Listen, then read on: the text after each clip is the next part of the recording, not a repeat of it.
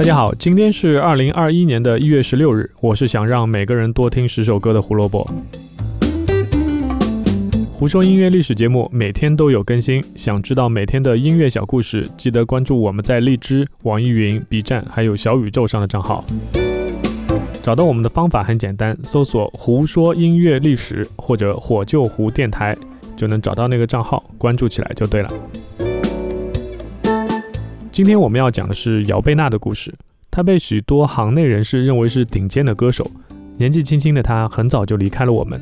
让包括刘欢在内的很多行业人士啊都非常痛心。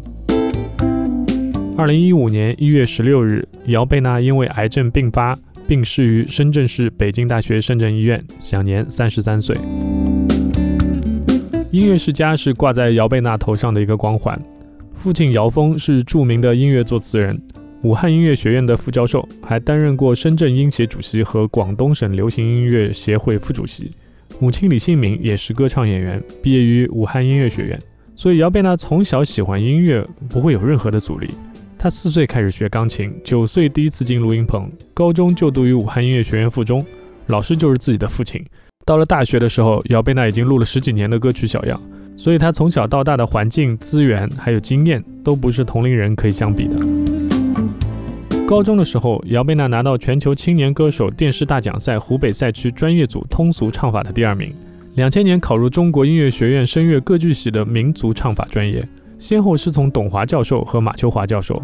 一毕业就担任大型原创音乐剧《金沙》的女主角。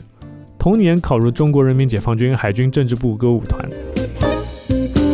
似乎一切都是顺风顺水啊！看我们读起来也是非常顺的，对吧？但对于姚贝娜自己来说，并非如此。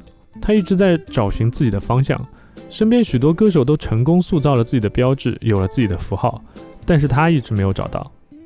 因为文工团工作的原因，会有各式各样的歌曲找到他去演绎。他什么都能唱，但是也就意味着说，他不知道自己到底应该是什么样子的。迷茫了一段时间以后，有时候也会想啊，就这样吧，反正也不缺钱，也能生活的挺好，生活就这样呗。不可能所有的事情都如你所愿。和其他人相比，自己已经很好了，对吧？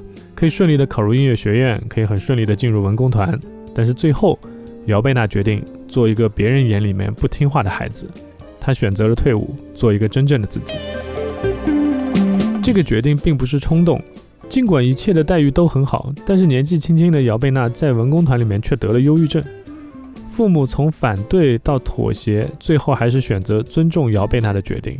所以，二零零九年，姚贝娜在打了几次申请报告以后，终于顺利退伍，一头扎进了自己的梦想里面。没深夜痛苦过，又怎么会有资格谈论命运生活？二零一一年，姚贝娜被查出患有乳腺癌，做了切除手术，又是长时间的化疗。二十九岁的姚贝娜又经历了一次一般年轻人不会经历的痛苦。就在这痛苦的日子里面，突然有了一点点亮色出现。刘欢找到了还在化疗的姚贝娜，希望她能唱《甄嬛传》所有的歌。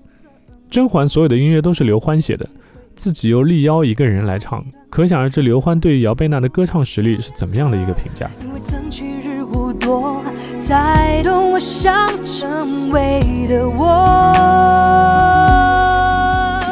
二零一二年的甄嬛，二零一三年的中国好声音第二季，让姚贝娜作为自己好好火了一把，但这并没有成功的去改变她的命运。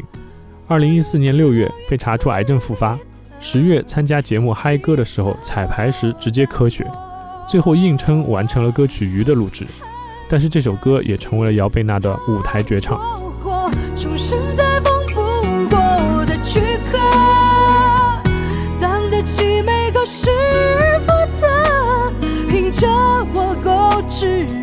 因为我国内剧基本不看，歌手这种节目我也是其实是刻意避开，所以姚贝娜的名字我是在二零一八年做一档付费音频节目的时候才听到的。那次节目我选了她的纪念专辑中那首《念你》，因为那是现在这个年代比较少出现的风格，很少有年轻歌手会唱这样一个风格的歌，因为大多数只要大家都会比较偏呃，或者是情歌或者是 hip hop 的东西会比较多一点。虽然这首歌没有办法完整的去展现她的嗓音条件和唱功。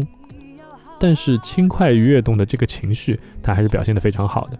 今天推荐的歌曲我改了又改，呃，最初我想选《无奈的四季》，然后又到了他被认为是发挥最好的《Beautiful Light》，最后我还是选了来自他的 EP《二分之一的我》里面收录的那首《星火》，这是他自己很喜欢的一首歌，因为歌词基本上可以表现他在2011年然后与癌症斗争的这样的一个心境。2019年4月12日。刘欢成为了歌手开播以来第七位歌王，在决赛里，他把自己为《甄嬛传》写的《菩萨蛮》《金楼一》还有《凤凰与飞》混编成了一首新的作品，取名《甄嬛》，并特意在《金楼一》里面实现了和姚贝娜的隔空合唱。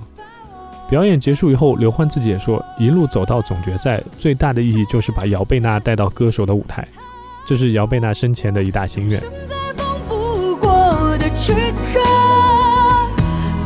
起每个师傅的，凭着我够执着。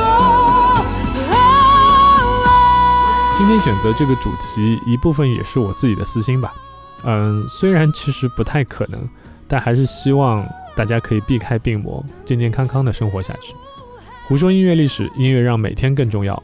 明天我们会讲一个偶像，他一个人可以代表亚洲的一个时代，他就是山口百惠。啊，明天记得来听。